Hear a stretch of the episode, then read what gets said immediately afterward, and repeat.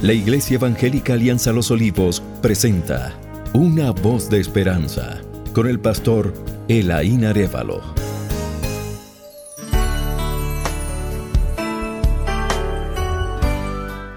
Bienvenidos mis queridos oyentes. Cuán glorioso es volver a estar unidos en el estudio de la palabra de Dios.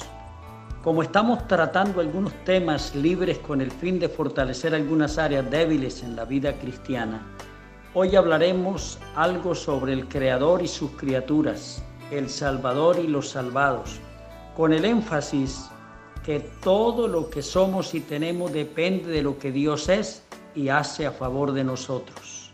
Pues el apóstol Pablo en 1 Corintios 4, 7 dijo, porque ¿quién te distingue o qué tienes que no hayas recibido? Y si lo recibiste, ¿por qué te glorías como si no lo hubieras recibido?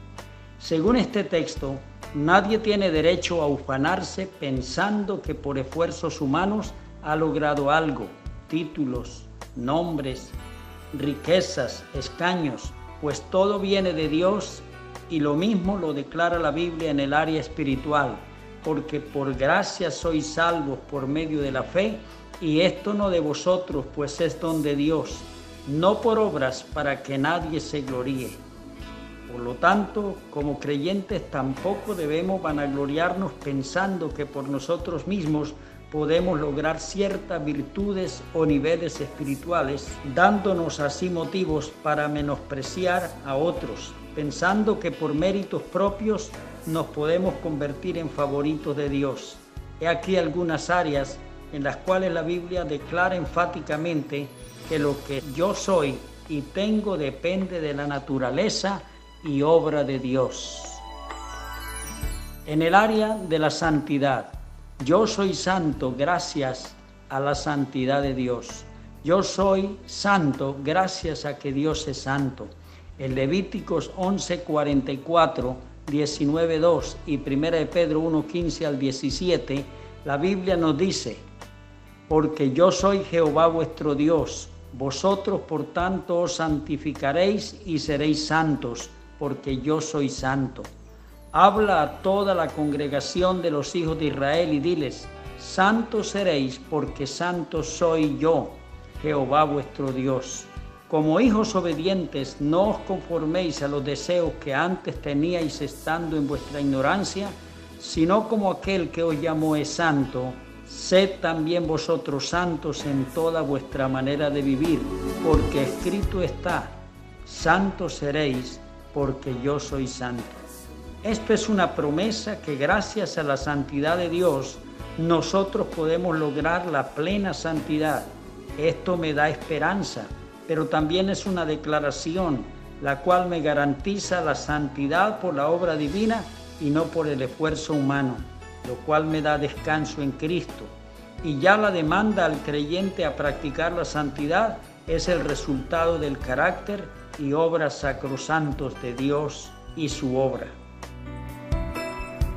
En el área de la irradiación, soy luz, hijo de luz y ando en luz, gracias a que Dios es luz. En primera de Juan 1:5 al 7, la Biblia dice: Este es el mensaje que hemos oído de él y os anunciamos. Dios es luz y no hay tinieblas en él. Si decimos que tenemos comunión con él y andamos en tinieblas, mentimos y no practicamos la verdad. Pero si andamos en luz como Él está en luz, tenemos comunión unos con otros y la sangre de Jesucristo, su Hijo, nos limpia de todo pecado. El apóstol Pablo en Efesios nos recuerda lo que éramos y lo que somos ahora en el Señor y por tanto cuál debe ser nuestro proceder, porque en otro tiempo erais tinieblas, mas ahora soy luz en el Señor, andad como hijo de luz. En Colosenses se nos menciona la obra liberadora de Jesucristo del reino de las tinieblas y nuestro traslado al reino de su amado Hijo, para así hacernos aptos para participar de la herencia de los santos en luz. Con gozo, dando gracias al Padre que nos hizo aptos para participar de la herencia de los santos en luz, el cual nos ha librado de la potestad de las tinieblas y trasladado al reino de su amado Hijo, en quien tenemos redención por su sangre, el perdón de pecados. En Filipenses se nos dice que nuestra función en esta generación mala y perversa del mundo en que vivimos es servir de luminares. Haced todo sin murmuraciones y contiendas, para que seáis irreprensibles y sencillos, hijos de Dios sin mancha, en medio de una generación maligna y perversa, en medio de la cual resplandecéis como luminares en el mundo. Aquí, al igual que la luz, al igual que la luna, no tiene luz propia, sino que proyecta la luz del sol, nosotros proyectamos la luz de Cristo, que no es otra cosa que la proyección de su carácter, como lo dice Juan 1.9, 3.19 y 8.12. Aquella luz verdadera que alumbra a todo hombre venía a este mundo. En el mundo estaba y el mundo por él fue hecho, pero el mundo no le conoció.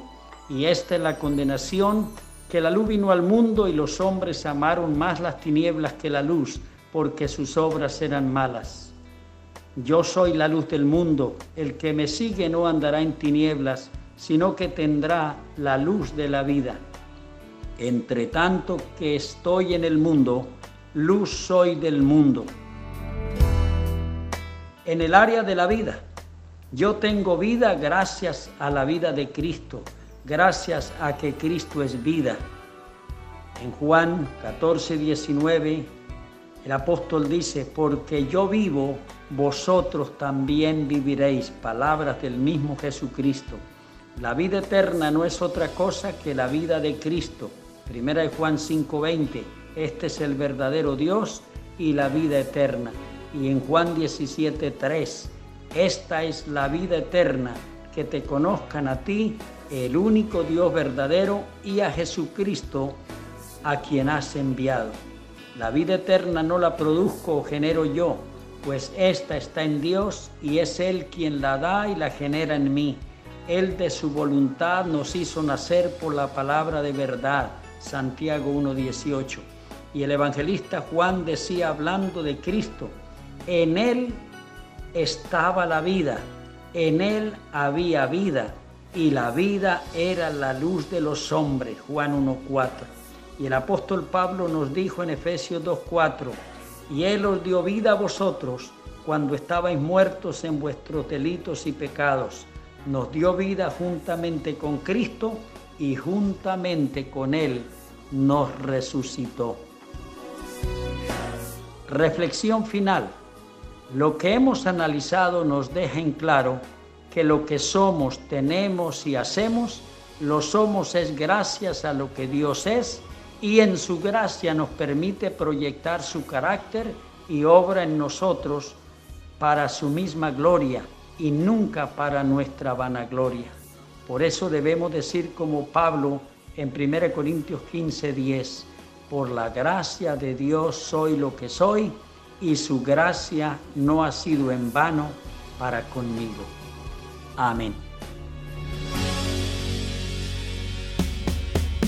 Gracias por escuchar una voz de esperanza. Iglesia Alianza Los Olivos